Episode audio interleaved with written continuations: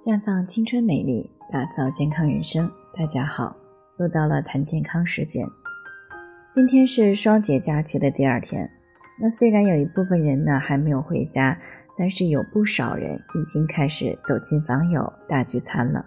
但是每年节后的一段时间呢，很多人特别容易出现口臭、恶心、腹胀等胃部不适的情况。苗女士呢，去年就是这样。平时夫妻两个都比较忙，很少和亲朋好友走动。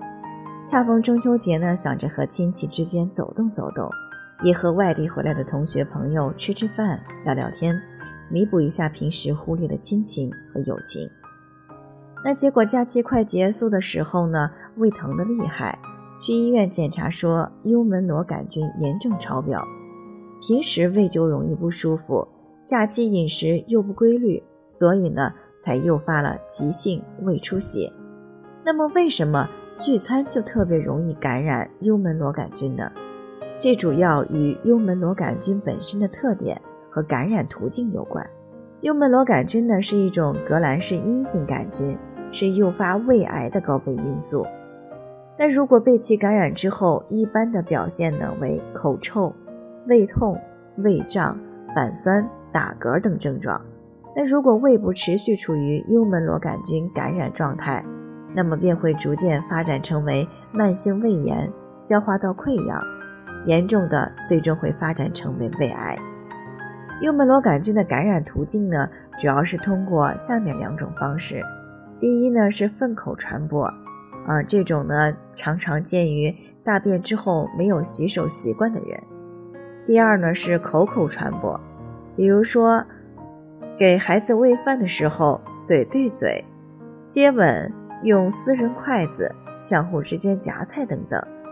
那么节假日之所以容易感染幽门螺杆菌，主要是假期聚餐多，增加了感染的概率。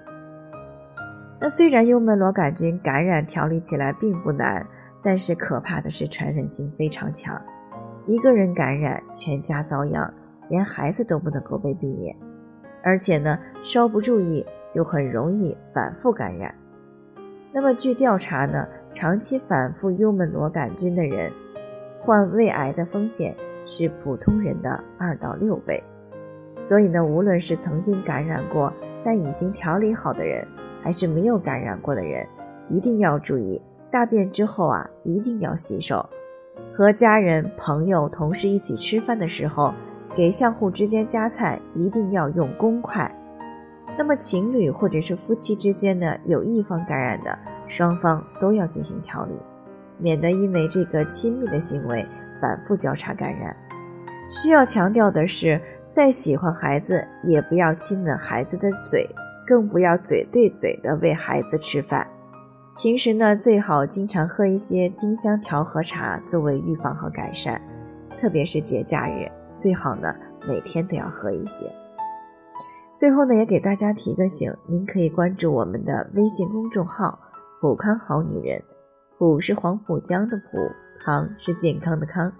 添加关注之后呢，回复“健康自测”，那么你就可以对自己的身体有一个综合的评判了。